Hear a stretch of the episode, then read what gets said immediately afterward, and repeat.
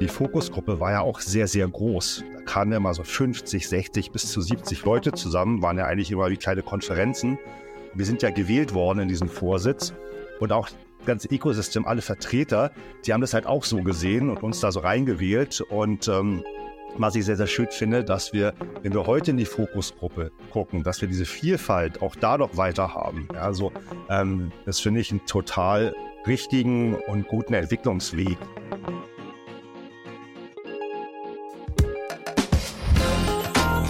Digitalexperten, der BVDW-Podcast vom Bundesverband Digitale Wirtschaft aus Berlin. Impulse, Netzwerk und Antrieb für den digitalen Markt.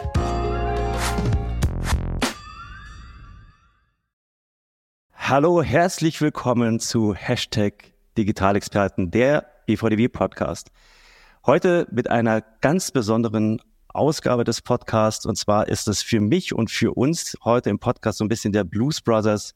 Wir bringen die Band zusammen Moment im Podcast. Wir feiern nämlich in diesem Jahr das zehnjährige Jubiläum der Fokusgruppe Programmatic Advertising im BVDW. Und ja, was soll ich sagen? Wir haben tatsächlich die Band zusammengetrommelt. Wir haben alle Gründungsmitglieder, heutzutage würde man wahrscheinlich sagen, Founding Members äh, der Fokusgruppe Programmatic Advertising heute im Podcast. Und ich, also ich freue mich wirklich wahnsinnig. Also ich kann es gar nicht anders sagen. Und ich sag mal Moin, guten Morgen, Servus an Oliver Busch, Stefan Zahnig, Julian Simons, Dino Bongertz und auch Hallo Erik Hall. Hallo Erik. Also Hallo es ist Erik. für mich besonders interessant heute, weil, also so wie wir hier sind, wir fünf, ja, die fantastischen fünf, wir haben vor zehn Jahren die Fokusgruppe gegründet. Ich ähm, bin immer noch dabei und bin auch Moderator dieses Podcasts, also insofern in einer kleinen Doppelrolle, bin aber auch, fühle mich auch ein bisschen als Gast und freue mich total, dass ihr heute da seid. Guten Morgen, Jungs, wie geht's? Moin, Moin, moin. Erik, grüß dich. Sehr gut. Vielen Dank. Sehr schön. Ich darf euch natürlich auch äh, Grüße bestellen und euch auch willkommen heißen im Namen des, des heutigen Vorsitzes der Fokusgruppe Programmatic Advertising. Teilweise habt ihr euch mit denen überlappt, aber natürlich schöne Grüße von Nicole Motier, Sabrina Büchel, Carsten Becker, Siama Granjawat, Jörg Vogelsang und Sascha Dolling. Also schöne Grüße gehen an, an hier in die Runde vom, vom heutigen Vorsitz. Und die setzen das, was wir damals mal so angestoßen haben, mit dem gleichen Enthusiasmus und mit der gleichen Freude fort. Das so weit zu, zu den einleitenden Worten. Und jetzt machen wir auch was ganz was Lustiges, was ich normalerweise eben nicht machen kann im Podcast. Und wir stellen uns gegenseitig vor. Obwohl natürlich der Bekanntheitsgrad hier in dieser Runde schon extrem hoch ist. Das ist Wahnsinn. Ähm, aber wir stellen uns gegenseitig vor. Und zwar würde ich bitten, dass mal der Olli den Julian vorstellt. Aber sehr gern. Julian, den habe ich 2002 kennenlernen dürfen. Damals hat er Mediascale quasi als Pionier äh, des Performance Marketings gegründet hatte, ähm, aus der Serviceplan-Gruppe heraus und äh, habe ihn seitdem als wirklichen Dickbrettbohrer kennenlernen dürfen. Ist einer der wenigen in der ganzen Industrie, der die gesamte Zeit den Schreibtisch nicht gewechselt hat, aber nicht, weil er nicht wollte oder gekonnt hätte, ähm, sondern weil er tatsächlich persistent an Themen dranbleibt, bis sie wirklich richtig toll sind. Und ich vermute mal, an deinem jetzigen Ort hast du immer noch eine ganze Menge zu bohren. Es geht immer noch weiter. Seit 2013 Vize im Programmatic Advertising Board oder Realtime äh, Advertising Board und Mitglied im Deutschen Datenschutzrat. Genau. Das ist alles korrekt. Ich bin auch nicht mehr vermittelbar. Ich ziehe das jetzt bis zur Rente hier durch. Das äh, sind noch ein paar Jahre, aber jetzt äh, mache ich auch nichts anderes mehr. Sehr schön. Vielen Dank, äh, Olli. Und das waren schon die beiden Stimmen hier mal von Oliver Busch und Julian Simons. Und jetzt stelle ich den Oliver vor. Also den Olli, wir kennen uns noch länger. Und zwar sind wir uns das erste Mal über den Weg gelaufen 2001 bei Autoscout 24. Da war Autoscout 24 auch noch ein richtiges Startup.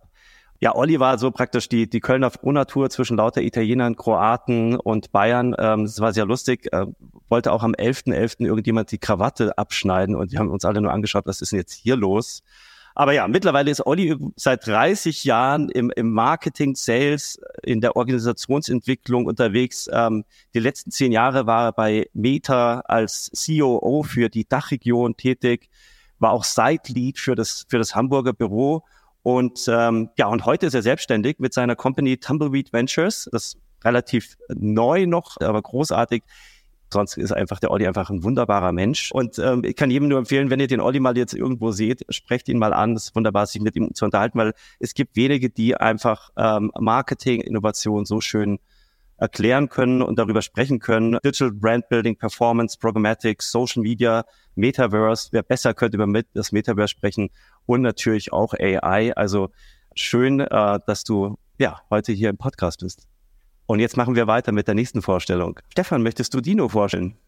Ja, sehr gern. Dino ähm, kenne ich auch schon eine ganze Weile. Dino startete auch schon 2000 in den Markt, äh, ist sozusagen auch schon sehr, sehr lange dabei, hat den Markt mitgestaltet. Interessanterweise, Dino, du als Vermarkter, du hast mal Vermarkter gegründet und ähm, den auch wieder verkauft, bist dann als Tech-Investor reingegangen und hast dann, ich meine, 2017 die Alex mitgegründet, einer der bedeutendsten Data-Management-Plattformen und ähm, hast damit natürlich auch dieses ganze Thema Data hervorragend eigentlich bei uns auch ähm, im Markt und auf der anderen Seite aber auch in der Fokusgruppe äh, abgebildet. Hat immer super viel Spaß gemacht mit dir. Ähm, nachdem du die ADEX sehr, sehr erfolgreich geführt hast, aber auch verkauft hast, bist du heute als Tech-Investor ähm, unterwegs, als Partner bei einer Venture-Kapitalfirma und ähm, es macht einfach immer Spaß, mit dir zusammenzukommen. Ich würde mal sagen, ähm, du hast halt nicht nur das ganze Thema Data bei uns in der Fokusgruppe übernommen, sondern auch diesen internationalen Charakter im IAB. Hat immer super viel Spaß gemacht. Und wenn ich das so sagen darf, Dino, immer auch so ein ruhender Pol bei uns im Vorsitz. Ähm, hat also, ähm, war immer so, so, so ein schöner, ruhiger Punkt, äh, wenn mal die Diskussion auch ein bisschen hitziger wurden. Also mit Dino hat es immer Spaß gemacht, macht immer Spaß. Und ähm, ein toller Mensch, muss ich auch nochmal an der Stelle sagen. Sehr schön. Jetzt vom ruhenden Pol zum Julian. genau. Yes. Ich glaube, Julian, ich habe das Vergnügen, dass du mich vorstellst. Exakt. Exakt. Ähm, und dadurch, dass ich jetzt hier den Moderator vorstellen darf, den Erik, äh, ist eigentlich auch schon alles gesagt. Das ist nämlich das, was der Erik wirklich ganz, ganz toll kann. Ich kenne ihn jetzt auch seit 20 Jahren. Wir sind lauter alte, weiße Männer hier, die sich gegenseitig vorstellen. Das ist schon fast peinlich, aber egal, ich, ich ziehe das jetzt durch. Also, ich kenne den Erik seit über 20 Jahren ähm, und zwar über mehrere Ebenen, auf einer beruflichen Ebene Erik war mal Publisher, äh, beziehungsweise hat einen Publisher-Hintergrund bei den unterschiedlichsten Autoscout 24, Scout Media, Burda, UEM. Ich saß mit dir schon mit Matthias ehrlich in einem Raum, es war wunderbar. Und ist dann irgendwann, als dieses Thema Realtime Advertising kam, zu, auf die SSP-Front gewechselt. Das war schon damals total fancy zu PubMatic. Das heißt, das ist so der, der berufliche Hintergrund. Außerdem äh, war der Erik auch noch äh, Kollege meiner Frau. Also ich äh, weiß auch ganz viele private Dinge vom Erik, von denen er nicht weiß, dass ich sie weiß. Das ist super. Falls ich ihn mal brauche, habe ich da immer was in der Hand. Ähm, und Erik ist ähm, vor allem so, also für mich ist das immer so ein Connector gewesen. Ne? Also Erik kannte immer jeden, Erik konnte auch immer mit jedem, Erik hat immer den Leuten gerne zugehört, hat irgendwie Leute zusammengebracht. Und ich glaube, das hat auch in dieser Fokusgruppe über die Jahre und macht auch heute noch über die Jahre immer auf eine ganz, ganz uneigennützige und sehr, sehr sympathische Art und Weise. Deswegen, ähm, ohne Erik wäre diese Gruppe sicherlich nicht das, was sie heute ist. Er ist ja noch, er ist der Einzige, der noch immer wirklich drin ist und ähm, deswegen können wir froh sein, dass er uns heute auch durch diesen Podcast manövriert. Erik gibt Gas, wir haben nicht mehr so viel Zeit. Aber jetzt kommt noch die letzte Vorstellung. Und dann legen wir auch endlich los mit dem Podcast.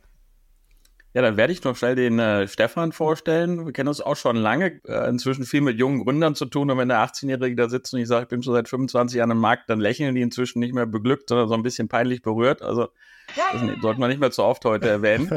Ansonsten, ich, ja, das ist inzwischen schon eher ein äh, Wettbewerbsnachteil und nicht mehr unbedingt ein Asset. Von daher müssen wir ein bisschen aufpassen. Äh, ansonsten hat es mit Stefan auch die Jahre immer viel Spaß gemacht, sowohl die äh, Arbeit in der Gruppe war immer ganz toll. Er war für die Vermarkterseite primär bei uns ist er reingekommen, aber er ist unheimlich guter Connector, der, der gern die Leute zusammenbringt und wenn es irgendwo ein Problem gibt oder irgendwas gab, was man lösen kann, dann ist er nicht der, der das Problem jahrelang vor sich herträgt und das von A nach B schiebt, sondern sagt, gut, lass uns kurz sprechen.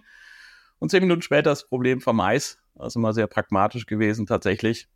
Wir haben uns damals bei Boda kennengelernt und inzwischen ist er ja auf der Agenturseite bei Pilot als Geschäftsführer. Und was ich besonders schätzen weiß, ist, er ist nicht der typische Agenturtyp.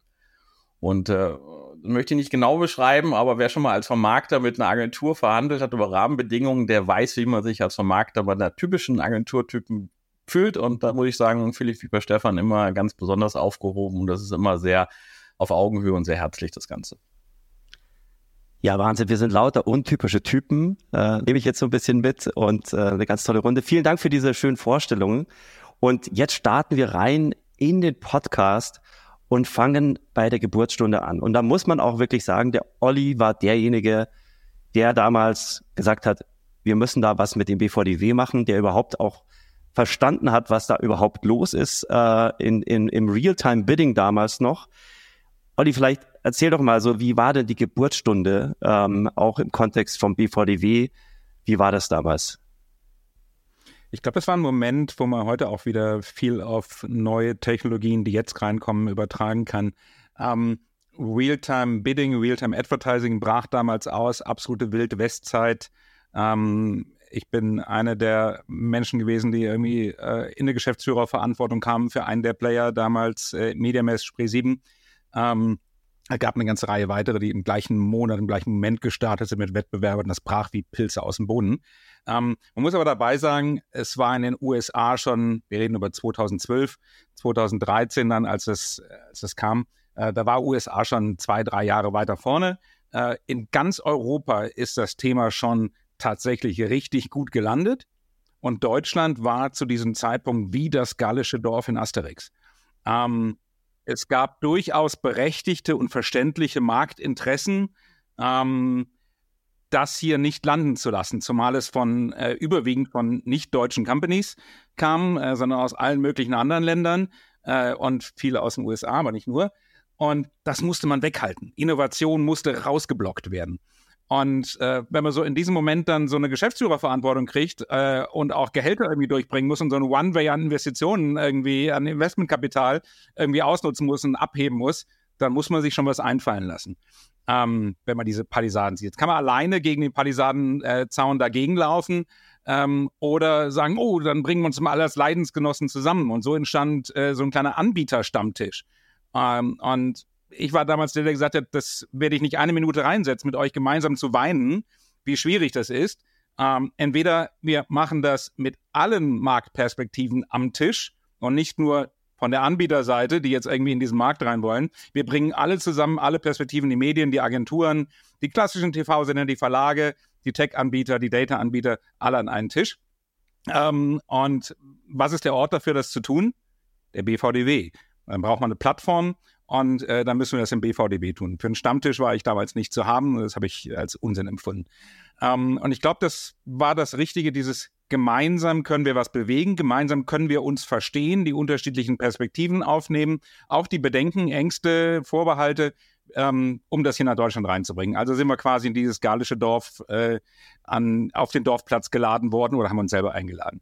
Ähm, und was das Spannende damals war, der BVDW, Bundesverband Digitale Wirtschaft, hatte die Organisationsstruktur nicht dafür. Das war alles sehr stark einsortiert. Und als wir das starten wollten, war als erste Frage, okay, äh, wo wollt ihr das jetzt machen? Wollt ihr das im Bereich Programmatic machen, im Bereich Vermarkter oder im Bereich Agenturen? Äh, überall, quer durch. Quer durch gab es als Organisationsform nicht. Also mussten wir tatsächlich im BVDW erstmal eine neue Organisationsform finden, ähm, das war dann erst das Lab und später die Fokusgruppe.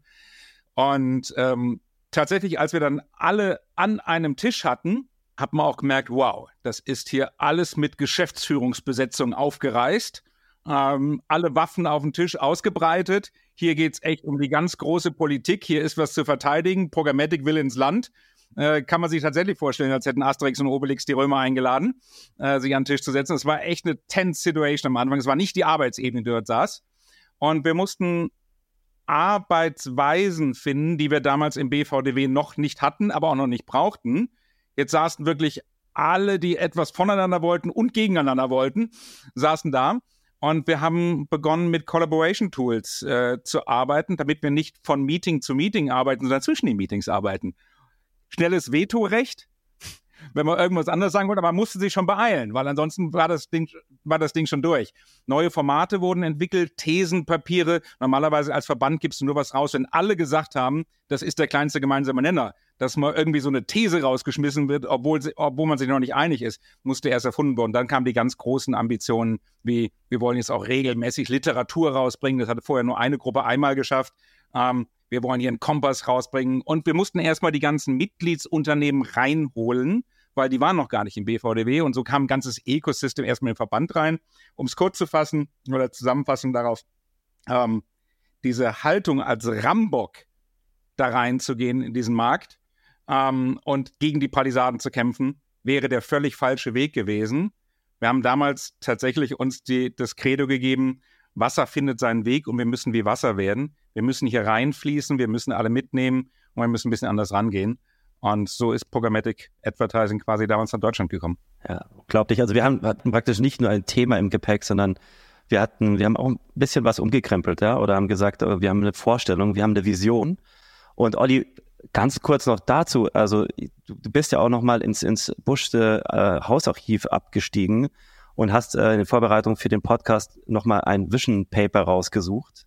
Ähm, und hast ja ziemlich waghalsige, für damalige Zeit ziemlich waghalsige ähm, äh, Prognosen abgegeben, äh, lautstark und, äh, und das hat sich bewahrheitet, also aus heutiger Sicht. Also vielleicht kannst du da nochmal kurz was dazu sagen.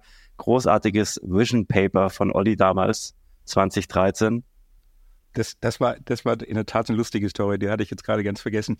Tatsächlich haben wir dann 2013, waren wir so im Fieber, ähm, alle an den Tisch zu bringen und hier jetzt auch Realtime Advertising in den Markt zu bringen. Hatten gerade so ein bisschen ähm, Rückenwind gespürt. Und äh, dann haben wir eine Prognose erarbeitet, damals am Medienmess Spresin, gemeinsam mit Viktor Zawatzki. Ähm, und haben die Prognose gemacht, okay, Realtime Advertising ist jetzt gerade so im Digital Display Markt unterwegs und haben eine Prognose abgegeben, wann es durch die einzelnen Mediengattungen durchdiffundiert. Als nächstes wird es Plakat kriegen, dann wird es in Radio einziehen, dann wird es äh, in drei bis sechs Jahren TV erreichen und ähm, dann äh, zum allerletzten auch noch in Print einziehen. Mhm. Ähm, wir waren ein bisschen forsch vielleicht mit den Timings, die wir in unsere Orakelprognose hinterhergegeben haben. Manchmal dauert es dann doch länger, aber es war nicht weniger wahr. Was aber auch wahr war, dass der Markt das nicht hören wollte. So viel, so einig man da auch so schön jetzt gerade am Tisch saß und gemeinsam gearbeitet hat, das war ein absoluter Frevel. Das war der Bogen überspannt, das laut zu sagen. Und das durften wir tatsächlich nicht als Thesenpapier im BVDW ja. sagen, dass irgendwann mal TV programmatisch sein wird. Ja, ähm, wir hatten nicht nur Fans in den Marktforschungsabteilungen der Medienhäuser sitzen. Aber das mit dem Print ist noch immer ein Quatsch, ne? genau.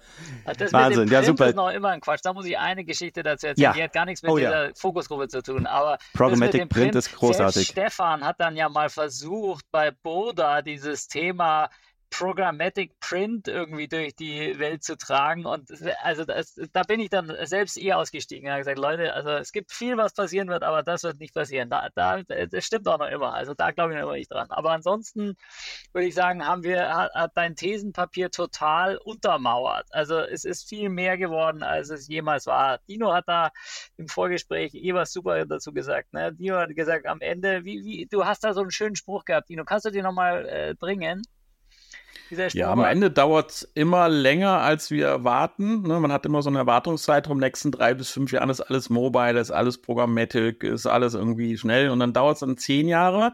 Man geht aber davon aus, dass die Durchdringung irgendwann 30, 40 Prozent ist. Aber nach sechs, sieben Jahren äh, sind es dann irgendwie bald 90 Prozent. Also die Märkte werden dann komplett abgelöst, aber es dauert immer drei, vier Jahre länger. Und das erkläre ich halt im Moment auch mal den Gründern, ne? weil wie Olli ist jeder euphorisch, denkt, boah, das ist was Neues, in drei Jahren macht das jeder. Nach drei Jahren merkt man, uh, ist dann doch ein bisschen schwierig. Und in sieben Jahren ist dann alles bei 90 Prozent. Jeder hat sich gefragt, wie konnte das eigentlich passieren? Wie konnte ich es verschlafen? Und das ist so ein ganz typischer Ablauf. Olli hatte auch gerade schon angesprochen, was so in der Organisation bei uns getan hat, auch in der Fokusgruppe. Aber Stefan, äh, ich ja. finde das ja auch immer noch großartig, wenn ich mich zurückerinnere an, an unser Gründerteam oder unser, unsere, unseren Vorsitz, dass wir ja einfach mal alle Bereiche, also wir sprechen heute immer von dem Programmatic Advertising Ecosystem, ja, also was da alles so dazugehört. Und wir haben es damals tatsächlich geschafft, dem, dem Vorsitz alles abzudecken. Also du warst der Publisher, Interactive Media. Wer sich ja. erinnert, genau. Das gab es auch mal. von der, von der Telekom. Genau. Dann, dann hatten wir Julian als Agenturvertreter. Da hat sich nichts geändert. Mediascale, jetzt heißt es dann mal wieder anders, aber genau, aber Mediascale.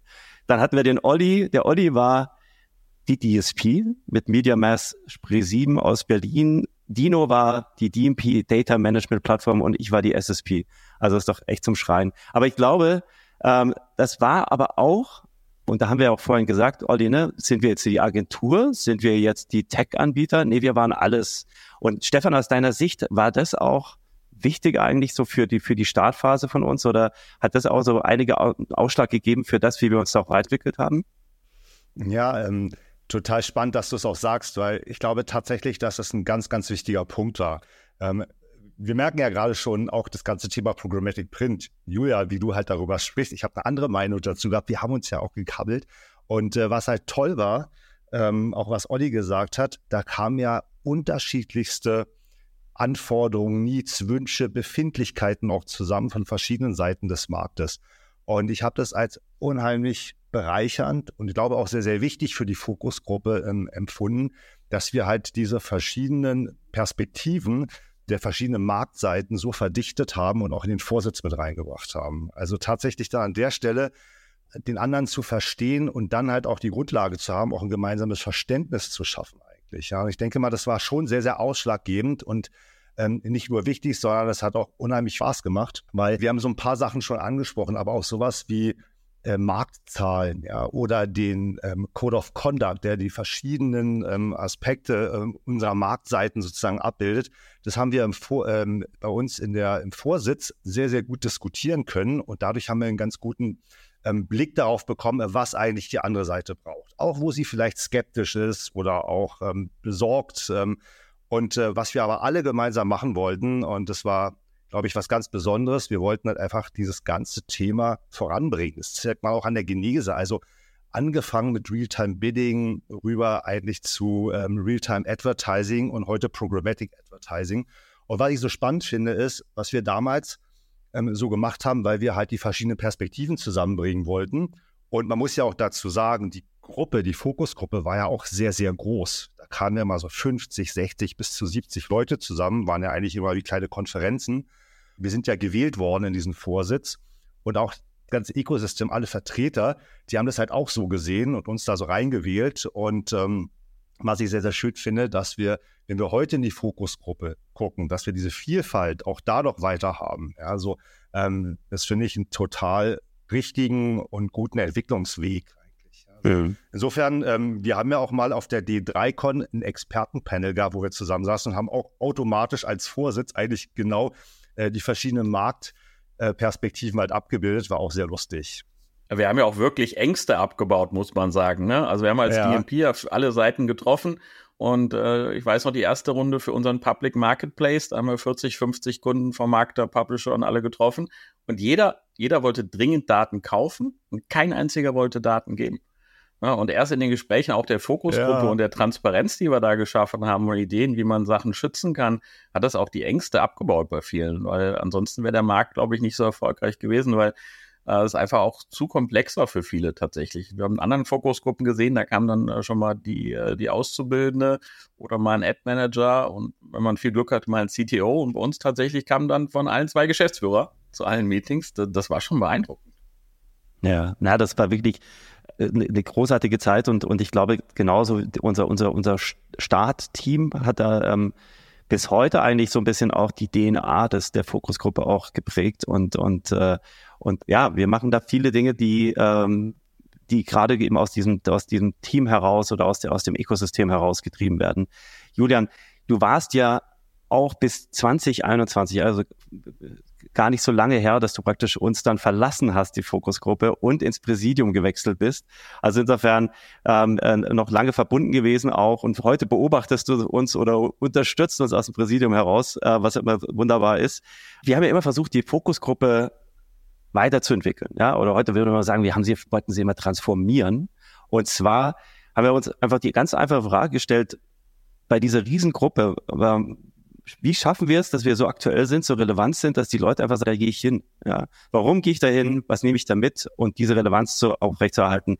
aus, aus deiner Sicht, äh, was waren denn so die entscheidenden Entwicklungen auch, dass wir, dass wir das bis heute geschafft haben und auch heute kommen noch 60, 70 Leute zu den Sitzungen. Wir haben das auch über die Pandemie hinweg geschafft, dieses Momentum aufrechtzuerhalten. Aber Julian, aus deiner Sicht, was, was haben wir da gemacht, damit wir auch nach zehn Jahren eigentlich noch sagen können, da geht's immer noch weiter, dass wir sind immer noch relevant und spannend für die Leute? Werbung Zehn Jahre Programmatic Advertising im BVDW. Wer feiert noch sein zehnjähriges Jubiläum, wenn auch erst im nächsten Jahr? Der Deutsche Digital Award. Am 16. Mai feiern wir mit der Award Show in Berlin nicht nur das zehnjährige Bestehen, sondern vor allem kreative digitale Exzellenz. Die Einreichungsphase ist aktuell mit einer Early Bird Rate und überarbeiteten Kategorien gestartet. Unter anderem mit Kategorien wie Digital Audio und Podcast, Retail Media, Content Creation und Collaboration sowie Social Commerce und Live Shopping. Weitere Details zur Einreichungsphase, den Deadlines, aber auch den Kategorien findet ihr unter deutscherdigitalaward.de. Wir drücken euch die Daumen.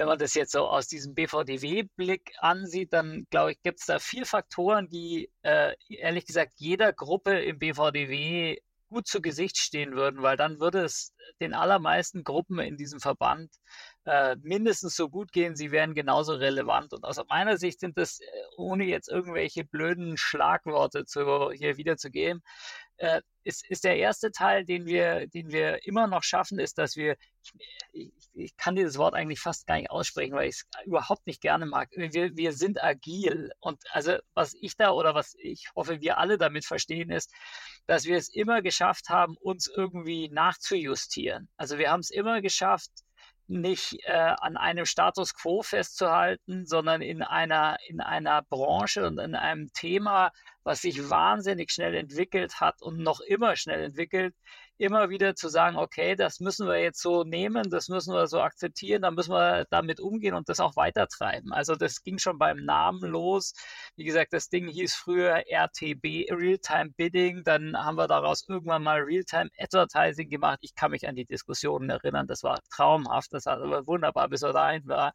Und dann wurde das dann irgendwann zu Programmatic Advertising aus den unterschiedlichsten Gründen, aber wir haben das immer genommen, haben gesagt, hey Leute, so ist es jetzt, wir müssen uns da weiterentwickeln, wir müssen da mitmachen. Das war der erste Punkt. Also irgendwie nicht stehen bleiben. Das war, hat uns immer geholfen. Der zweite Bereich, und ich glaube, das ist ganz wichtig und das ist noch immer etwas, weswegen viele Leute kommen, du schaffst einen geschützten Raum. Also der BVDW hat uns da eine Möglichkeit gegeben, einen, einen Raum für alle Marktteilnehmer zu geben, der nicht sozusagen eine Bühne war, wo man irgendwie aufgrund seines Anstellungsvertrages in irgendeiner Company irgendetwas sagen musste, sondern da war die Tür zu und man konnte ehrlich über Befindlichkeiten, über Themen sprechen und hat damit auch ein Netzwerk aufgebaut, was so weit gehalten hat, dass man sich dann am Ende auch wirklich auf viele Dinge einigen konnte, auf einen Standard einigen konnte, auf Kompasse einigen konnte, ähm, obwohl dann in manchen Sitzungen irgendwann äh, äh, Anwälte aus USA sozusagen im Hintergrund waren, die, äh, die da über bestimmte Thesenpapiere geguckt haben.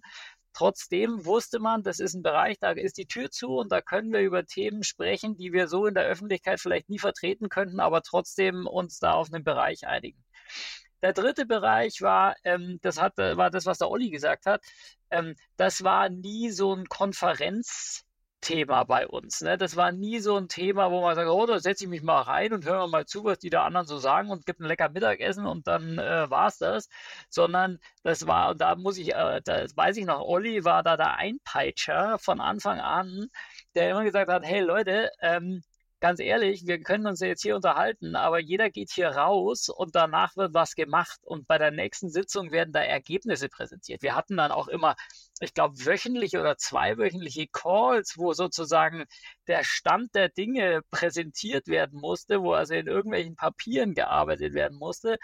Es war also, ähm, wir, wir alle mussten da arbeiten und das ist etwas, was auch einer der wichtigen Punkte ist für so einen auch in so einem Verband für so ein Thema, dass man eben nicht einfach nur sitzt und ich höre mir das jetzt mal an, sondern ähm, ich muss da mitarbeiten, ich muss mich da einbringen, ich muss da auch irgendwo an einer gemeinsamen Sache weiterarbeiten. Dritter Bereich. Und der letzte Bereich, und das ist etwas, ähm, was auch heute noch im BVDW gerne äh, übernommen wird, wir haben ganz viele Formate geschaffen, wo man networken kann. Also äh, klar, wir müssen arbeiten, aber wir haben Formate institutionalisiert, wo man sagt, hey super, da weiß ich, da treffe ich die Leute aus meiner Branche, aus meinem Bereich und mit denen kann ich da einfach mal reden. Das ist wunderbar. Ich muss nicht dauernd durch die Welt fliegen, sondern ich habe an einem Platz, an einem Abend die Möglichkeit, mal 10, 15 Leute zu haben, mal auch in unterschiedlichen Konstellationen miteinander zu diskutieren und das fand ist, ist noch immer etwas, was, was diese Gruppe ausgemacht hat, dass sie solche Formate, also wie den, äh, jetzt gibt es den Programmatic Lunch, es gab den, äh, es gibt die Abende, wo wir, wo wir zusammensitzen, da kann äh, der Olli ja so ein bisschen noch, äh, äh, der, der Erik noch so ein bisschen daraus erzählen. Aber das ist ganz wichtig, weil nur das führt dazu, dass du Vertrauen hast, dass du bereit bist, da zu investieren, dass du da Leute hast, von denen du weißt, mit denen kann ich auch mal ein Thema besprechen. Also die vier Bereiche sind aus meiner Sicht so die entscheidenden Faktoren gewesen, die heute auch für den BVDW in ganz vielen anderen Gruppen sehr relevant ist. Da werden wir auch äh, äh, nicht mit neidischem, aber mit anerkennendem Blick immer äh, be, be, beobachtet und äh, wir werden da als Role Model präsentiert. Heute noch. Ja, sehr schön. Role Model klingt natürlich super. Und für unsere ZuhörerInnen jetzt, äh, wir sehen uns ja hier und da waren sehr viele nickende Podcast-Teilnehmer hier. Genau. Stefan, Olli, Dino ähm, äh, konnten da wirklich die ganze Zeit nur nicken und sagen, ah ja, super, genau. Das, das, das hat's ausgemacht, ja. Und ich glaube, so bahnbrechend war für uns auch die Erfahrung mit dem, mit dem Code of Conduct. Ja. Also der Code of Conduct war wirklich so, also ich kann mich nur erinnern, Vorhin hat hier einer von uns gesagt, es war wilder Westen. Ah, Olli hat es gesagt. Der wilde Westen und ähm, nichts hat funktioniert und immer war der andere schuld. Und äh, irgendwann haben wir mal gesagt, so jetzt haben wir die Faxen dicke. Also in so einer Sitzung, wo 70 Leute im Raum waren und haben gesagt, so jetzt, jetzt, jetzt, ähm, jetzt kommen wir mal zu einer Selbstverpflichtung. Ja? Wie wollen wir denn eigentlich zusammenarbeiten? Wir sind jetzt irgendwie, äh, wir sind zwar jung, aber trotzdem erwachsen und, ähm, und haben halt diesen Code of Conduct angeschoben was ähm, und wenn ich heute mit Leuten darüber spreche, die sagen immer noch, das Interessanteste am Code of Conduct war der Prozess, weil wir da so viel miteinander gesprochen haben. Aber Julian, äh, wenn du sagst, der Olli war der Einpeitscher, du warst doch ziemlich der Einpeitscher, was den Code of Conduct betrifft. Du warst unsere Angela Merkel in den Nachtsitzungen ich habe irgendwann einfach nur gesagt, Leute, wir verlassen diesen Raum hier nicht, bevor wir nicht an einem bestimmten Punkt sind und irgendwie bestimmte Dinge gemeinsam verabschiedet haben. Ihr könnt gerne raus zum Telefonieren gehen, um euch da mit euren Anwälten irgendwie abzustimmen, aber wir verlassen dieses Ding nicht und das waren teilweise echt zwölf Stunden Sitzungen, in denen wir da alle gesessen sind. Und jetzt, äh, da, da haben wir alle gelernt, wie Angela Merkel das noch heute oder bis letztes, vorletztes Jahr gemacht hat irgendwann sind die Leute einfach platt und dann kriegt man einfach Dinge durch. Ne? Irgendwann sind sie, fällt auch der, die härteste Bastion, ja. Und das ist vielleicht gar nicht so schlecht, um irgendwie weiterzukommen. Ja? Also das hat gut funktioniert. Ähm, ich glaube, da haben sich auch, da erinnern sich auch noch alle dran, die in diesem Ding saßen, weil das waren wirklich, das waren Highlights, also wirkliche Highlights, wie man, wie man versucht, wirklich schwierige Themen mit äh, in US getriebenen Unternehmen, die dann also mit Zeitversatz irgendwie ihre Anwälte kontaktieren mussten, trotzdem in einer Branche durchkriegt. Und ich glaube ehrlich gesagt, wir waren damals also so richtig waren sich viele der, der, Tragweite dessen, was da so besprochen und verabschiedet wurde, nicht bewusst. Ne? Also wir haben es halt dann einfach gemacht und durchgezogen. Dass das aber noch Jahre danach irgendwie Bestand hat und darauf referenziert wird, das war, glaube ich, den allermeisten nicht klar und haben sie auch nicht damit gerechnet. Aber das waren, waren Highlights. Das war ja, echter Gamechanger. Da muss ich wirklich meinen tiefsten Respekt nur kurz reinwerfen. Das ist das, was ich mit Dickbrettbohrer meine. Ähm, das wir es hier geschafft haben, im deutschen Markt US-Companies zu Unterschriften für Code of Conduct zu kriegen, kann man nicht hoch genug ranken. Mhm. Kannst du aus eigener Erfahrung sagen, wenn man da irgendwo kommt und irgendjemand im Silicon Valley sagt, äh, pass mal auf, wir haben hier was Nationales. Und dann sagen die, äh, schau, welches Land nochmal? Mhm. Wo ist das? Ne? ja, das wir, ist, wir können zu Rest of the World sind wir dann immer als Kategorie. Aber vielleicht auch da, weil es gerade so perfekt reinpasst. Wir hatten eben, und vorhin ist auch das Wort Marktkennzahl auch gefallen damals wir hatten uns alle immer diese verschiedenen Studien angeschaut. Da ging es immer darum, wie, wie stark wächst Programmatic Advertising. Und da gab es dann immer so globale Studien und irgendwo war eine Zahl für Deutschland. Und haben gesagt, das reicht uns nicht. Ja, wir wollen unsere, unsere Zahl, wir wollen eine BVDW-Zahl. Ich war irgendwie acht Jahre irgendwie auch im, im Online-Vermarkterkreis. Da gab es eben auch die Zahl aus dem Online-Vermarkterkreis für den deutschen Markt. Und dann haben wir gesagt, wir, wir wollen jetzt richtige Zahlen. Ja? Wir wollen, dass Zahlen ähm, ähm, praktisch reported werden. Und das war auch echt witzig, weil Olli sagt gerade mit den US-Companies, wir haben es geschafft, dass SSPs aus den USA, die uns also im ersten Moment erstmal einen, einen, einen freundlichen Vogel gezeigt haben, irgendwann eine neutrale Instanz Umsatzzahlen gemeldet haben. Und wir hatten dann unsere Programmatic Advertising Zahl für Deutschland. Es war auch, also ich habe mich da so gefreut, dass es geklappt hat, weil ich immer gedacht habe, das kann gar nicht funktionieren. Aber es hat dann geklappt. Passte gerade hier rein. USA, Dickbrett und so weiter. Genau, aber da muss ich auch noch mal. Also, ja, Stefan. Genau, vielleicht, wenn ich da das ganz kurz da sagen darf, ich fand das auch absolut mega, dass wir das so hinbekommen haben. Vor allen Dingen, wir haben ja auch die Idee entwickelt, diese Marktzahl ähm, sozusagen ähm, irgendwie zu, ähm, zu bekommen. Und uns wurde ja tatsächlich auch gesagt, das kriegt ihr nie hin. Und dass wir da so reingegangen sind und es dann auch hinbekommen haben, ähm, ich fand es einfach eine super Situation. Es hat auch gezeigt, wie wir so zusammengearbeitet haben und äh, was wir auch wirklich da sozusagen ähm, einfach auf die Straße bringen können. Hm. Ja. Dino, ich, ich will noch mal kurz noch ein bisschen zurückgehen auf die Zeit und die, die hat eigentlich relativ auch lange angehalten. Ne? Wir haben, wir haben immer, wir waren ja immer so die Erklärer und wir haben immer versucht, den Leuten zu erklären, was ist denn dieses Ökosystem? Und da haben wir immer dieses schöne Bild gemalt, immer so von links nach rechts vom Advertiser zum Publisher und in der Mitte waren die ganzen Ds, die DSPs ähm, und, und die SSPs und die DMPs. Und Dino hat, glaube ich, da mit die größte Pionierarbeit geleistet, was auch aus heutiger, heutiger Sicht so völlig absurd ist, weil alle sprechen von Data-Driven Advertising.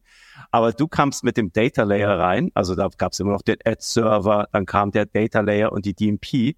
Und, äh, und uns kannte ja auch keiner. Ne? Also die edX, PubMatic, Spree 7, MediaMass. Wir waren ja nicht Interactive Media. und wir waren auch nicht die Serviceplan-Gruppe. Aber genau, also wir waren in so einer Phase da, als wir das alles erklären mussten. Aber die nur noch mal aus deiner Sicht. Ich glaube, das war wirklich auch die Pionierarbeit, überall die Daten unterzubringen. Du hast es vorhin auch schon mal angesprochen. Wie, wie war das nochmal, wenn du da nochmal zurückblickst? Das war damals schon sehr schwierig tatsächlich. Ne? Also Wilder Westen trifft nur, nur annähernd, das war schon verrückt. Ähm, wir waren damals mal bei einem Publisher äh, und haben uns das Ganze angeschaut, wie wir das Ganze entwickeln können und machen können.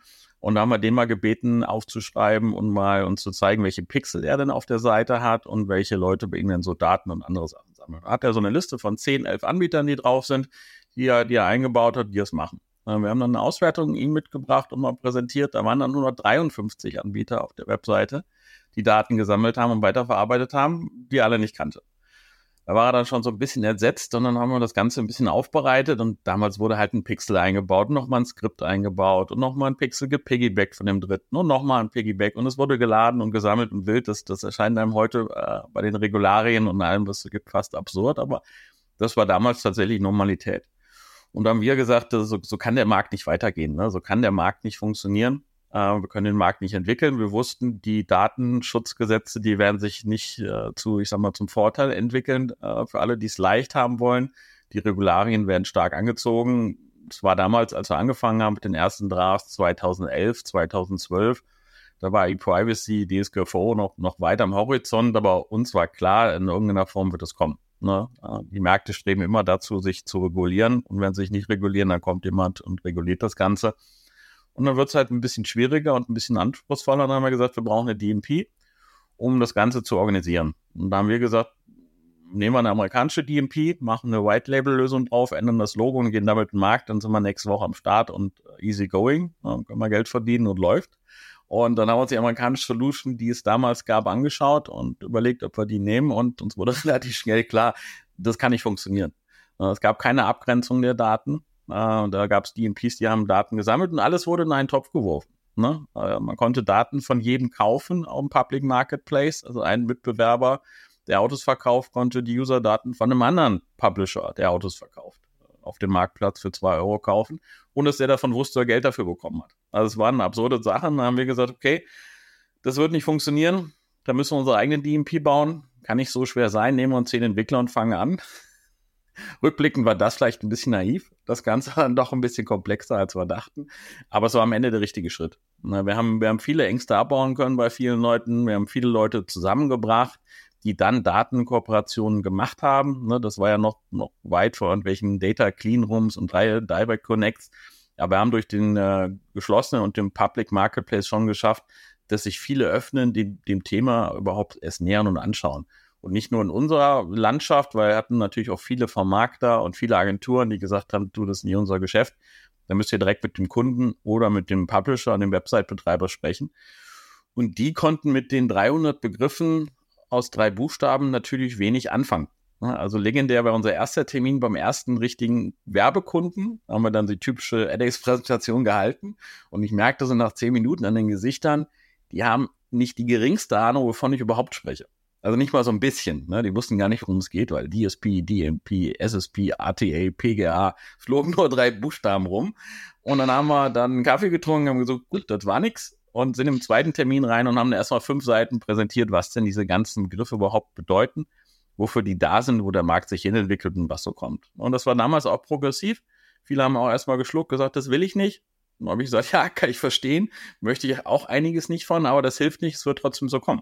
Dann haben wir auch gesagt, alles, was man automatisieren kann, wird irgendwann automatisiert. Und wenn du sagst, das möchte ich nicht, dann endest du halt so wie die, die Plattenfirma mit den MP3s, die kann man halt nicht verbieten. Ne? Irgendwann kommt Streaming, irgendwann kommen MP3s und wenn du CDs verkaufen möchtest, dann kannst du es weiter tun. Wird dir aber in zehn Jahren vermutlich nicht weit helfen.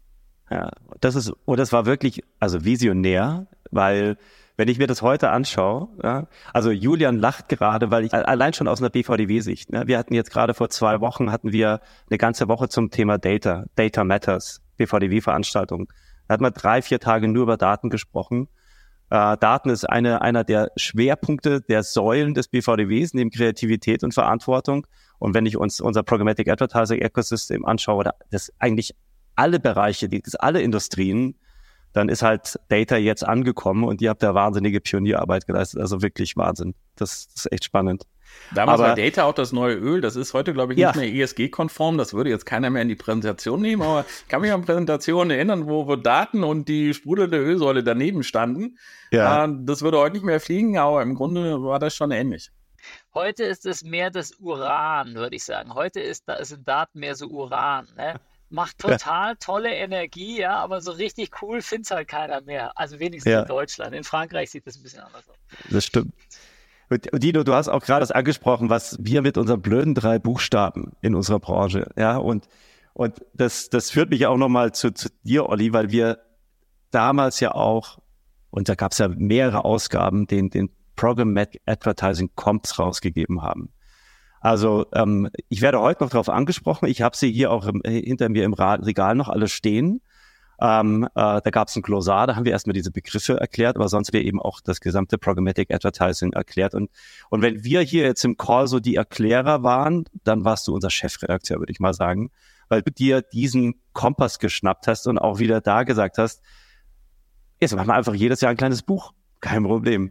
Und wir haben es gemacht und, äh, und haben, glaube ich, auch da wirklich der Branche so weitergeholfen, weil das, glaube ich, einfach so ein, so ein, der Kompass, es hat, war ein Kompass, es hat einfach den Leuten irgendwie geholfen, den richtigen Weg einzuschlagen oder auch nochmal nachzulesen, wie funktioniert das denn eigentlich nochmal oder was ist denn eine DMP? Also genau, vielleicht kannst du mal erzählen. Also der Kompass ist heute noch präsent bei vielen Leuten, auch wenn wir das Format überarbeitet haben um da die Aktualität auch sicherzustellen. Aber der, der Kompass war damals, glaube ich, wahnsinnig wichtig für das, für das ganze Thema. Das ist ein schöneres Bild als der Einpeitscher, was du gerade von mir zeichnest, Chefredakteur. Äh, sehr schön. Ähm, ich glaube, bei allem, was wir gerade diskutieren, ebenso wie bei diesen verlegerischen Tätigkeiten, bei diesen Buchthemen und äh, Definitionsthemen, ähm, ist wichtig, dass, dass hier können wir eine Transferleistung rausholen für alles, was wir heute gerade tun, was äh, die Hörer und Hörerinnen gerade heute auf den eigenen Tischen haben, egal ob wir, um mal wieder weitere drei Kürzel reinzuschmeißen, äh, über, über CDP reden, CMP, oder ob wir über Cookie-Less Targeting in der Privacy Safe World reden, AI, AR, VR, Digital Products und CRM, all das, was gerade wieder auf den Tisch kommt. Davon können wir lernen, was wir die letzten zehn Jahre mit der ähm, Programmatic Advertising Gruppe gemacht haben. Auch das wird genau wieder jetzt notwendig mit allen neuen Themen. Ähm, und immer wenn Innovation entgegenkommt, gibt es ganz natürlich, in Deutschland ein bisschen mehr, Angst. German Angst. Ähm, hier ist Veränderung, wir hassen Veränderungen, wenn wir sie nicht selber initiieren, das ist total menschlich. Viele Veränderungen, Innovationen um der Innovationswillen sind auch einfach Unsinn. Da muss man auch mal Nein sagen. Aber tatsächlich, wenn man Brücken bauen möchte, ähm, ist es wichtig, sich auf eine Zukunft zu einigen, auf eine Entwicklungsrichtung zu einigen. Das findet kein Mensch alleine, diese Richtung. Guck mal da vorne, da ist der Horizont, ähm, sondern das macht man miteinander. Ähm, da hilft es tatsächlich, äh, erstmal über Begriffe zu reden und zu sagen, wenn wir dieses Wort benutzen, wenn wir dieses Kürzel benutzen, was meinen wir da gemeinschaftlich mit? Da vergeht eine ganze Menge Zeit. Äh, das äh, wissen alle, die mal äh, in der Verbandsarbeit äh, sich engagiert haben. Äh, aber danach hat man tatsächlich etwas, wo man mit drei Buchstaben alles sagen kann, ohne nochmal einen Text dran zu hängen. Das ist schon mal ganz schick. Äh, man kann sich dann über eine Richtung einigen und dann ist es plötzlich möglich, sich die nächsten Schritte vor den Füßen vorzustellen. Und das ist bei allen Themen, damals bei Programmatic, äh, in den letzten zwei Jahren beim Thema AR, VR, Metaverse und jetzt beim Thema AI exakt das Gleiche. Nur wenn ich die Richtung weiß, kann ich die ersten sinnvollen Schritte von den ersten unsinnigen Schritten in die falsche Richtung unterscheiden. Und das haben wir damals, glaube ich, mit diesen ähm, Definitions-, aber auch Buchprojekten gemacht. Und das war ein dickes Brett, äh, tatsächlich ständig das ähm, die Experten zu identifizieren. Ich persönlich, das mache ich auch in meinen heutigen Advisory Board Rollen, ähm, Inhalte kuratieren, herausfinden, wer sind die richtigen Menschen, wer sind die besten Experten, äh, die hier an einem Tisch zusammenkommen müssen, welche Perspektiven möchte ich haben.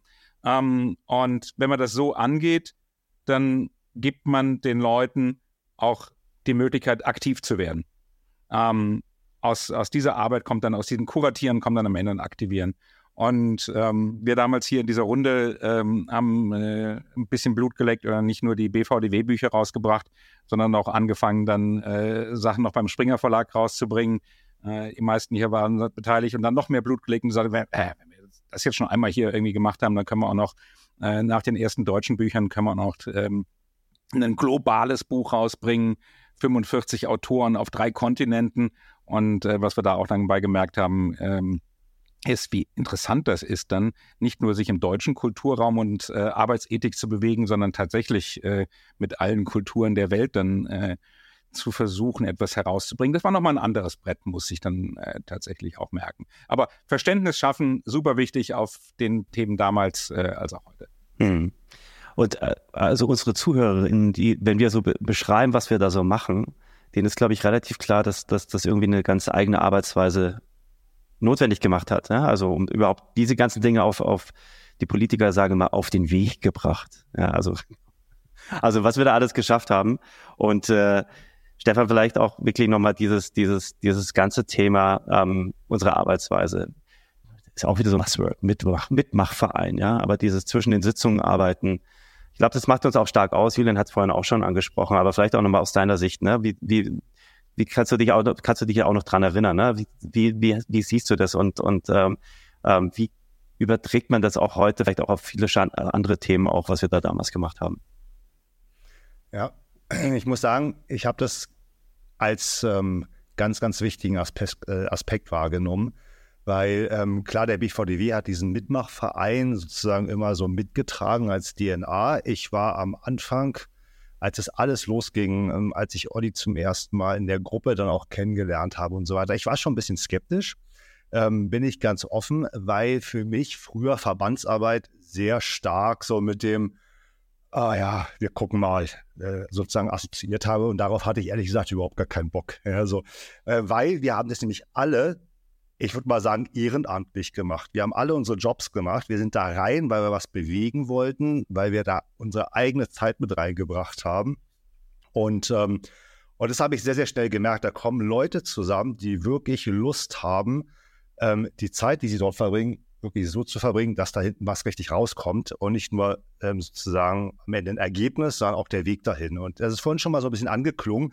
So, das Besondere war tatsächlich, wir haben uns zwar getroffen zu diesen Gruppensitzungen, aber gearbeitet wurde dazwischen. Ähm, und äh, Julia hat es vorhin gesagt, mit diesen zweiwöchentlichen Calls, Olli hat äh, Gemma war das, glaube ich, als Tool, oh ähm, oh ja, wo wir Gemma, einfach gearbeitet haben. Gibt es das eigentlich noch? Gemma, genau. Ich weiß es gar nicht mehr, aber ähm, äh, da waren wir schon weit dabei, ja, so und ähm, es hat halt unheimlich viel Spaß gemacht, weil wir gemerkt haben, die Arbeit, die wir reinstecken, die bringt auch was. Und wir haben es ja schon jetzt angesprochen, ja, der Kompass, der Code of Conduct, die Marktkennzahlen und so weiter. Da ist so viel entstanden und das hätten wir niemals an vier Präsenzveranstaltungen geschafft. Und es bleibt ja auch heute so, und das kriegen wir ja auch mit, ja, ob es jetzt die Zertifikate sind und so weiter, wird ja ständig dran gearbeitet. Das ist ja keine Arbeit nur in der Sitzung. Und das macht nicht nur den BVDW aus, glaube ich, sondern tatsächlich diese Arbeit in der Fokusgruppe. Ich habe das als ähm, super empfunden, auch als anstrengend, bin ich ganz ehrlich, ja, weil natürlich auch ganz schön dicke Bretter gebohrt haben an der Stelle. Ähm, aber ich muss auch sagen, das hat tatsächlich dann einen Drive reingebracht weil äh, ich glaube, Julian, du hast es vorhin gesagt, so dieses Blueprint, ja, so ein bisschen Role Model. Ähm, wir haben halt echten Output produziert und zwar innerhalb kürzester Zeit. Und ähm, was ich halt auch so empfunden habe, ist, wir haben ja da zusammengesessen, vorhin schon mal angeklogen, wir haben so die verschiedenen Marktseiten drin gehabt. Ähm, und natürlich ein Part, der fehlt uns immer, nämlich die Advertiser-Seite. Also, und da haben wir sehr, sehr stark halt ähm, auch überlegt, wie schaffen wir eigentlich ein Verständnis für Programmatic Advertising? Wie wollen wir ähm, aus unserer Sicht aus Deutschland heraus das eigentlich definieren? Wie wollen wir es verstehen? Ähm, wie wollen wir dafür sorgen, dass Transparenz und Sicherheit in den Markt getragen wird und dass dann halt Advertiser ähm, das für sich halt auch annehmen und diesen Education-Ansatz fahren? Und das war etwas, das war ständig die ganze Zeit. Ähm, das konnte nicht nur auf den Sitzungen stattfinden, das war eigentlich eine Arbeit, die wir ähm, jeden Tag geleistet haben und ähm, hat unheimlich viel Spaß gemacht. Hm. Ja, und ich glaube, Stefan, genau, also ich, äh, das geht mir auch immer wieder so, man muss immer auch den Leuten, die neu in die Fokusgruppe kommen oder auch in unseren Labs auch mitarbeiten, immer noch ein bisschen erklären, was wir da eigentlich machen und wie wir arbeiten, äh, weil es eben nicht, nicht äh, üblich ist, auch in anderen Verbänden und du hast wahrscheinlich auch viel Zeit in anderen Verbänden verbracht. Und äh, auch Dino hat natürlich äh, viel Erfahrung gesammelt, auch mit anderen Verbänden, in der Form, dass er ähm, eigentlich so das, das, das äh, in, unser internationales Gesicht war. Ähm, Dino auch heute, wenn wir, wenn ich mir heute die Arbeit anschaue von der Fokusgruppe oder auch alles, was im BVDW passiert, es ist so viel internationaler geworden. Also die, der Austausch, der stattfindet, auch mit den anderen IABs. Also ich habe ja immer sehr stark die Schnittstelle auch zum IAB Schweiz und Österreich auch gepflegt. Ähm, aber eben auch zu einem W3C, zum IB US, zum IB Tech Lab. Also wir sind da auf vielen, vielen Ebenen am Austauschen. Und du hast damals eben auch schon die Rolle bei uns übernommen und hast ähm, im IB Europe ähm, den Vice Chair übernommen äh, für das äh, sogenannte Programmatic Committee.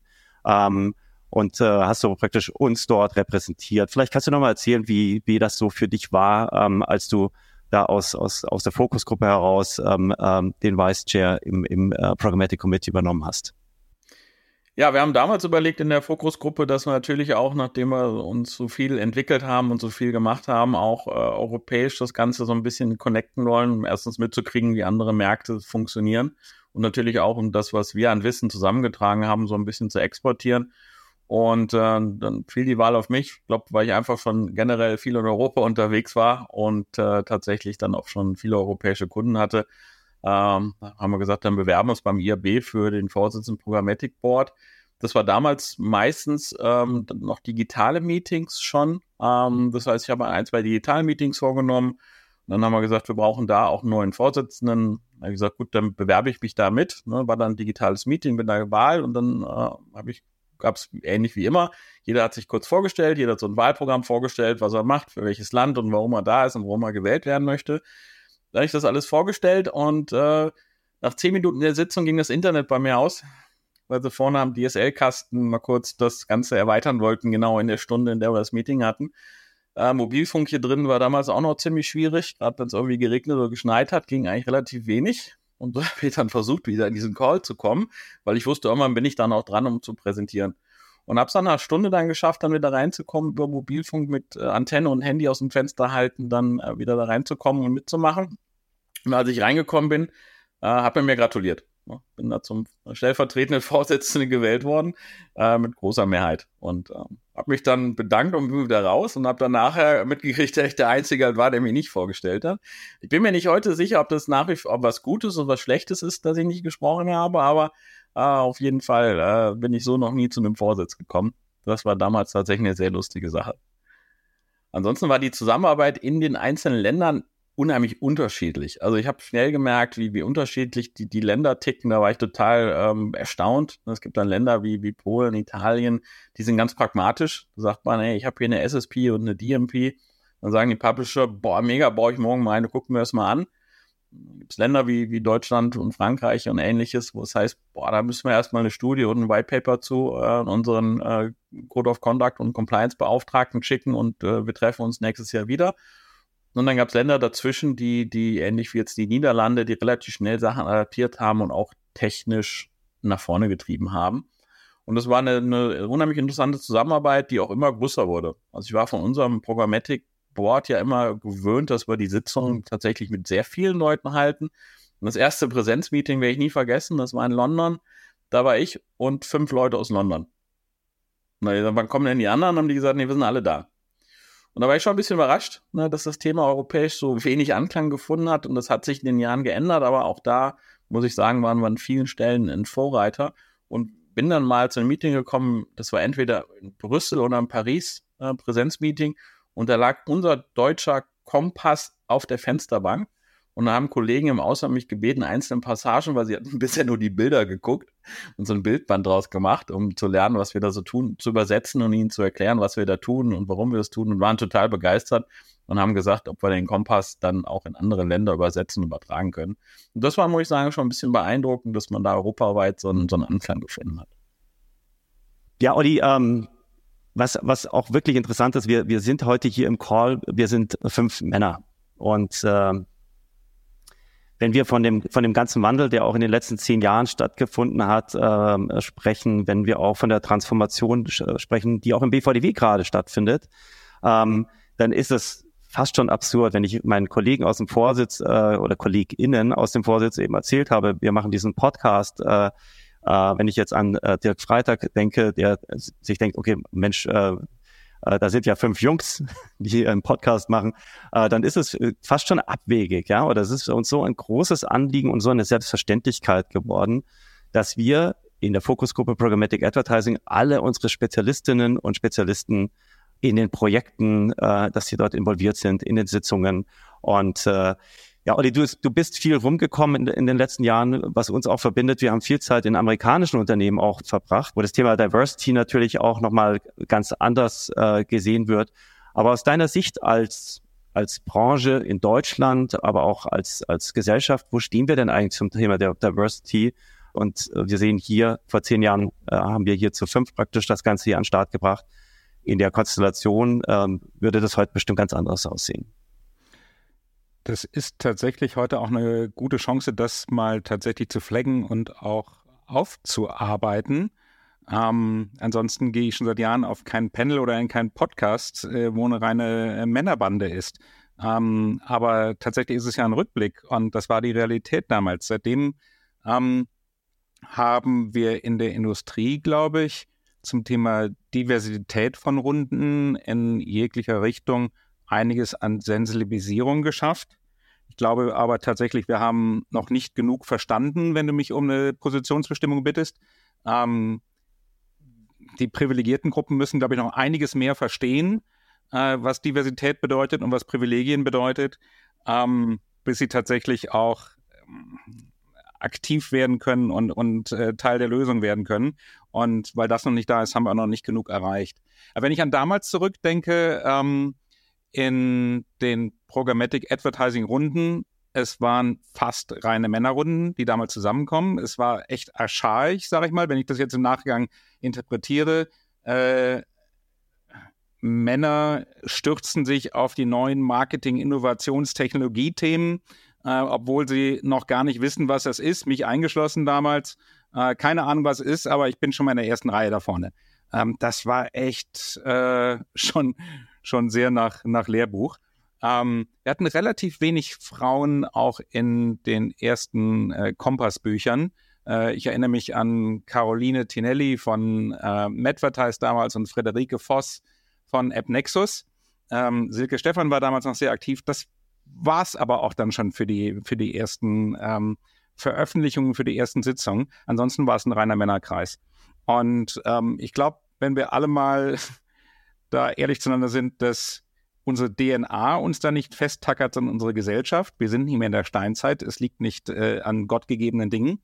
Ähm, dann können wir Männer uns wahrscheinlich noch ein wenig stärker an die Nase fassen, äh, versuchen noch etwas besser zu verstehen, was systematische Benachteiligung von bestimmten Gruppen, äh, und da rede ich nicht über Frauen, ähm, bedeutet. Ähm, wir Männer können mehr Raum schaffen und das tun wir heute ja tatsächlich auch, äh, ebenso im BVDW. Äh, mehr Raum schaffen, mehr einladen. Und dann ähm, schätze ich doch auch Sheryl Sandbergs Perspektive. Wer Lean In noch nicht gelesen hat, kann ich nur dringend empfehlen äh, von Sheryl Sandberg.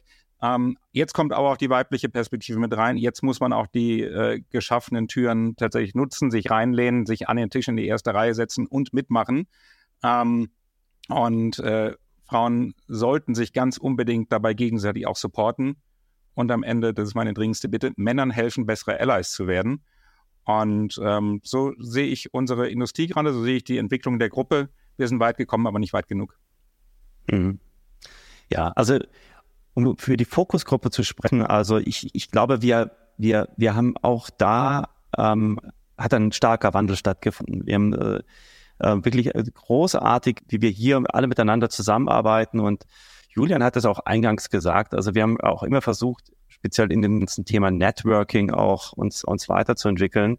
Und so haben äh, Sabrina Büchel und Nicole Moutier eben auch bei uns aus dem Vorsitz äh, in diesem Jahr, also gerade erst Gruppe Women in Programmatic ins Leben gerufen. Das ist etwas, was es auch in den UK schon gibt. Und, äh, ähm, und ich finde das großartig. Ähm, und eben auch, weil es eben auch nicht so ist, dass es jetzt hier nur praktisch ein Frauennetzwerk innerhalb äh, des BVDBs gibt, sondern wir arbeiten alle in der Fokusgruppe alle zusammen. Ja, gibt es überhaupt keine Frage. Es ist, funktioniert großartig. Aber gleichzeitig haben wir eben auch jetzt Women in Programmatic und, äh, und finde das sehr schön, eine tolle Entwicklung und ich glaube, wir sind da auf einem guten Weg. Aber Olli, wie du sagst, ähm, man muss auch immer wieder darauf achten, immer mal wieder sich selber hinterfragen, die Gruppen hinterfragen, ob man da auf einem guten Weg ist und äh, ob man da nicht vielleicht auch wieder in alte Fahrwasser gerät, ohne es vielleicht auch zu merken.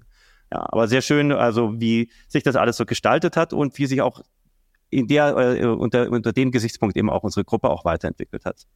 Also ich habe ja jetzt nach dem Verkauf der, der Firma an, ähm, ganz kurz, ich habe ja nach dem Verkauf der Firma an Pro7 jetzt mal ein Dreivierteljahr Hausmann gemacht, tatsächlich. Wir haben äh, komplett die Rollen getauscht, also von Geschirrspüler einräumen und Kinder zur Schule fahren, ist da das gesamte Tagesprogramm bei. Und jeder, der es mal noch nie gemacht hat äh, als Mann und der erwartet, dass die Frau dann auch irgendwie noch einen Job macht oder den Haushalt schmeißt, kann ich nur empfehlen, mal, mal die Rollen zu tauschen für ein, zwei Wochen. Man sollte mal versucht haben, seinen Tag komplett durchzuplanen mit Meetings. Wenn um 11 Uhr die Schule anruft, weil der eine Fieber hat, den man abholen muss und der zweite Zahnschmerzen hat, weil man ihn zum Zahnarzt bringen muss, das ist der gesamte Tagesplan durch. Und das passiert nicht einmal die Woche, das passiert jeden Tag. Und da muss man tatsächlich sagen, Hut ab äh, für alle, die, die das irgendwie Familie und Job unter einen Hut kriegen. Ähm, das ist unglaublich schwierig. Ne? Und das ist für, für viele dann auch gar nicht so einfach. Und ich glaube, das ist dann auch ein Grund, warum es damals so eine Domäne war, weil man halt sich einfach viel früher auf die Themen draufstürzen konnte als Mann. Ne? Und das ist, das ist dann gar nicht so einfach und gelernt. Und ich glaube, ich bin da bei Olli, da, da gibt es noch ein Stück des Weges äh, zu gehen, äh, damit das irgendwann tatsächlich eine gleichberechtigte Rolle ist. Hm. Nee, gutes Beispiel. Da könnte man, glaube ich, einen ganzen Podcast drüber machen. Ja, also auch über, über, über dieses Thema, weil das so äh, wichtig ist und auch immer noch so aktuell ist und, und, und der da auch natürlich seine eigene Story auch erzählen kann, wie du es gerade gemacht hast, Dino. Also ähm, ja, vielen Dank äh, auch nochmal für dieses, diese, diesen kleinen Einblick in die Familie äh, von Dino, wie ihr das gerade gemanagt habt. Ähm, ja, Leute, ich, ich glaube, wir haben echt einen ein wahnsinnig schönen Rückblick gemacht. Also es ist, äh, muss fast schon zum Ende unseres Podcasts kommen, was ich sehr schade finde. Wir könnten uns, glaube ich, noch stundenlang unterhalten. Und ähm, würde gerne eine Sache machen. Und zwar normalerweise, und das kennen wir von Panels und Konferenzen, gerade am Jahresende, ja, kommt dann immer die berühmte Frage, ja, Ausblick 2024. Was wird passieren? Wie wird sich unsere Industrie weiterentwickeln? Wir haben ja auch da ein paar dicke Bretter vor uns im nächsten Jahr. Und deswegen eine ganz einfache Frage. stellt euch mal vor, ihr wärt in dieser unglaublichen schönen Situation, ihr könntet euch einen von uns aussuchen und mit dem im nächsten Jahr in den Urlaub fahren. Vielleicht wollt ihr auch noch verraten, was ihr dann macht und wohin es geht. Aber ich würde jetzt einfach mal die Runde eröffnen und ähm, äh, sagen, wer möchte denn loslegen ähm, und mal sagen, mit wem er gerne in Urlaub fahren möchte. Das ist übrigens nicht meine Idee gewesen, sondern ich habe diese Frage geklaut bei der Moderatorenlegende Frank Glasberg. Der hat das auch gerne gemacht. Nach sehr hitzigen Diskussionen, by the way. So, wer möchte mit wem in den Urlaub fahren? Los geht's.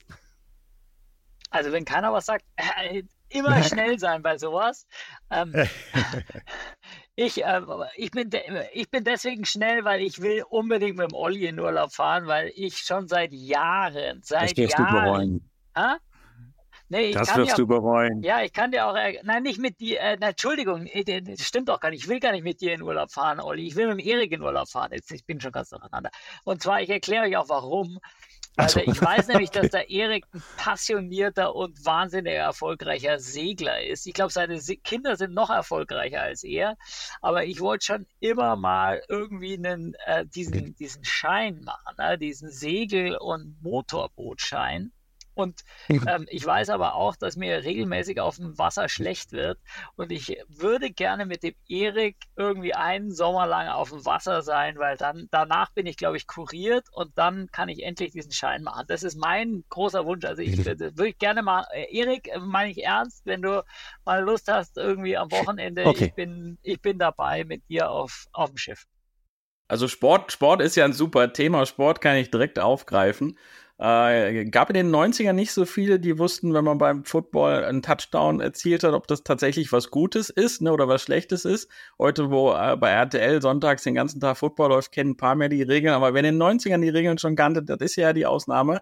Von daher, wenn die Bengals dieses Jahr den Super Bowl erreichen, dann würde ich mit den Stefan schnappen und mit ihm nach Las Vegas fliegen, weil das hätten sich dann durchaus verdient und er auch. Ja, vielen Dank, Dino. Also ich bin zwar optimistisch, aber nicht ganz so, aber ähm, das kann ich nur zurückgeben. Tatsächlich, ähm, ich hatte ja mal das große Vergnügen, bei einem Super Bowl dabei zu sein. Ich weiß ja, Dino, dass du auch ein großer Football-Fan bist. Ich glaube tatsächlich, unabhängig davon, dass ich, und das zeigen die letzten zehn Jahre, ich glaube, wir können so toll Zeit miteinander verbringen. Ich würde mit jedem von euch in den Urlaub fahren. Aber an der Stelle bin ich total eigennützig und würde mir den Dino schnappen und mit ihm zusammen zum Super Bowl fahren. Das würde ich definitiv auch mit dir machen. Gut, wenn wir beide Tickets kaufen, haben wir vier, dann können wir noch überlegen, wen wir mitnehmen. Ja, stimmt, genau. Ja, also ich glaube, ich würde mit dem Olli dann in den Urlaub fahren, weil ich weiß, dass der Olli auch jetzt äh, ein, ein, ein, äh, ganz ambitionierte Ziele hat, was das Thema Camping betrifft. Ähm, oder liegt da richtig? Also das glaube ich gerade ein, ein, ein unglaubliches Campingmobil in der Mache. Äh, ich nur Fotos und, ähm, und äh, äh, fahre ja mit so einem kleinen VW-Bus durch Frankreich. Bisschen Abenteuer mit Olli irgendwo durch die Wüste, das wäre super.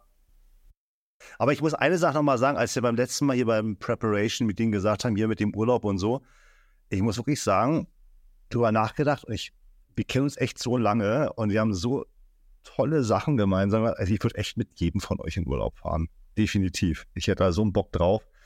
Also nicht nur Stand-Up-Paddling, auch eine geile Sache, aber dann auch gemeinsam chillen, Sachen, äh, also könnte ich mir mit jedem von euch vorstellen. Erschreckend finde ich immer, wenn man zurückschaut, wie lange man sich nicht gesehen hat.